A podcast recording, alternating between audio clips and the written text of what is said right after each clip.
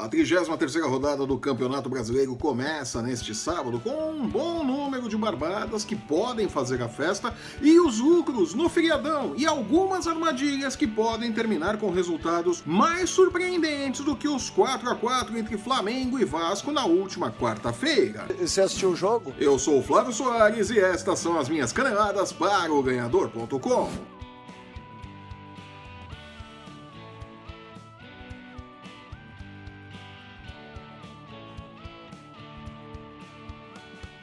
Sem sombra de dúvidas, o 4 a 4 entre Flamengo e Vasco na última quarta-feira foi um jogão que causou pesadelos no sujeito que programou Vai que cola o filme na TV aberta para praças como, por exemplo, São Paulo. É isso aí, fera.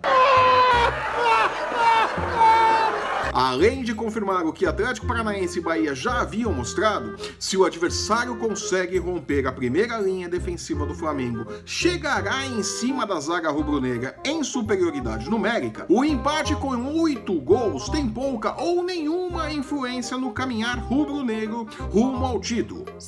Para ser campeão, independente dos resultados dos outros times, o Flamengo segue precisando agora de mais sete pontos. Simples assim. O louco tio. O problema é que a jornada do Urubu antes da grande final da Libertadores começa contra o Grêmio em Porto Alegre no próximo domingo.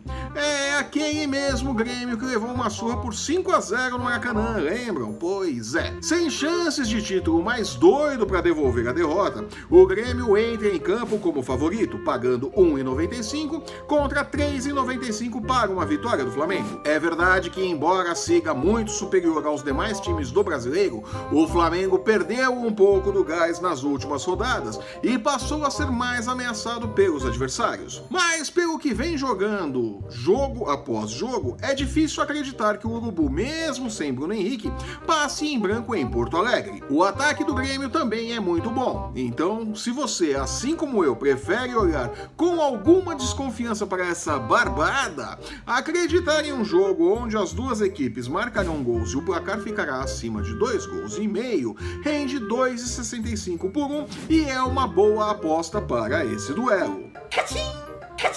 Movido a palavrões, o Vasco surpreendeu o Urubu, se encheu de moral e receberá o Goiás na segunda-feira em São Januário como grande favorito, pagando 1,57 contra 5,50 para os visitantes. Não é o caso de achar que o Vasco começou a gastar a bola, mas o empate contra o Flamengo mostrou que o time do professor Luxemburgo tem lenha para queimar e, cheio de moral, deve conseguir superar o Esmeraldino em seus domínios, confirmando a barbada indicada pelo Bulldog. Ele acha que ele é bom ainda, hein? Grudado no Z4, o Cruzeiro também é apontado como grande barbada contra o Havaí no fechamento da rodada na próxima segunda-feira. Diante do Lanterna do Brasileirão, o time de Abel Braga, jogando em casa, é favorito e paga 1,29 contra 11 por 1 para a possibilidade de vitória do Havaí.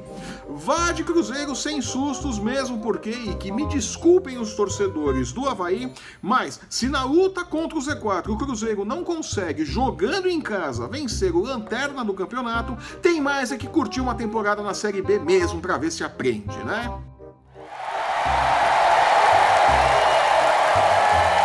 Recebendo o Botafogo na Arena da Baixada, o Atlético Paranaense é outra barbada. O fogão que piorou após a demissão de Eduardo Barroca e o retorno de Alberto Valentim paga 8,50 em caso de vitória contra 1,35 por 1 para os donos da casa. Não tenha dúvidas, bote fé no furacão e corra para o abraço.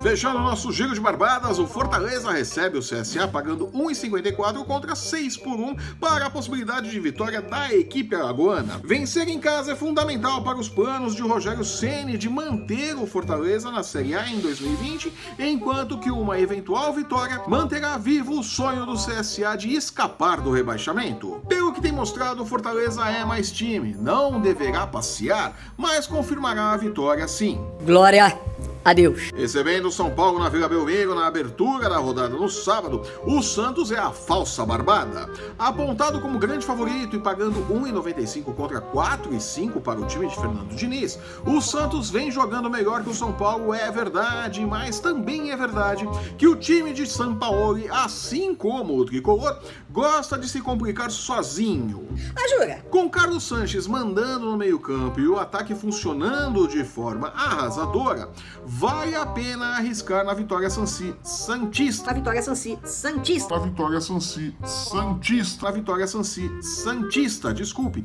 Mas não fiquem surpresos se o jogo terminar empatado, né? Ainda no sábado, o Fluminense tem um jogo complicado contra o Atlético Mineiro no Maracanã. Pagando 2,20, o tricolor é apontado pelo Budori como favorito, com a vitória do Galo rendendo 3,20 por 1, com o empate fechando em 3,25. Pessoalmente, acho mais seguro acreditar em um jogo com menos de dois gols e meio a 1,69 e cruzar os dedos, porque tudo pode acontecer nessa partida, né? Até mesmo um bom futebol, né? O que seria uma surpresa gigantesca.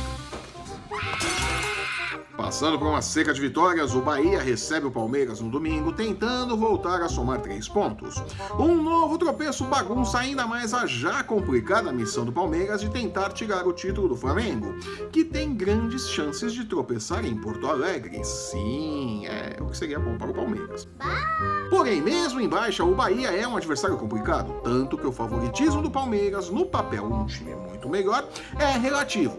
Sua vitória rende 2,5, enquanto que o triunfo do Bahia paga 3,80, com o um empate rendendo 3,15. Zé Rafael pode fazer valer a lei do ex e desequilibrar para o Verdão, da mesma forma que Roger Machado pode dar um nó em seu ex-clube. Jogo com mais de dois gols a 1,83 parece sensato. Sério? Fechando o programa de hoje, dois jogos bem equilibrados. A Chapecoense recebe o Ceará. A equipe catarinense está praticamente rebaixada, enquanto que o Vozão depende apenas de suas forças para seguir na Série A em 2020. Os visitantes vão para o jogo como favoritos, pagando 2,25 por 1 contra 3,30 para a vitória da Chape, com o empate rendendo 3,10 e surgindo como a possibilidade mais sensata para esse jogo. Fica a dica. Já o Corinthians, besuntado com a sorte de coelho, recebe o Internacional no Itaquerão no domingo, com um favoritismo relativo. Vitória do Alvinegro rende 2,30, enquanto que o triunfo do Colorado paga 3,30, com um empate fechando 3,5. Tudo muito próximo, com ligeira vantagem para os donos da casa, que, nunca é demais lembrar, conseguiram segurar o poderoso Palmeiras fora de casa no clássico de torcida única em São Paulo. Por garantia, acredite em um jogo com mais de dois gols a 2 e 5 e corra para o abraço. E com esse festival de palpites eu fico por aqui. Eu sou o Flávio Soares e estas foram as minhas caneladas para o ganhador.com. Se você está assistindo esse programa pelo YouTube, aproveite para compartilhar na sua lista de e-mails e veja a galera matando a saudade do Spam Sem Limites. Aproveite também para deixar seu curtir, seu comentário, assinar e compartilhar nosso canal para não perder um lance do seu esporte favorito e nem as nossas. Dicas de É, hoje mereceu grito. Lembrando que o MMA, o UFC Basquete, a NFL também tem espaço nos canais do Ganhador e no ganhador.com. Tá esperando o que? Acesse, confira e lucre. Siga-nos também em nossas redes sensuais. Os links para você encontrar o Ganhador no Facebook, no Instagram e no Twitter estão no post que acompanha este vídeo. Eu volto na próxima terça-feira comentando a falta de jogos no meio de semana pela 34ª rodada do Brasileirão. Que triste, né? Até lá! Tchau.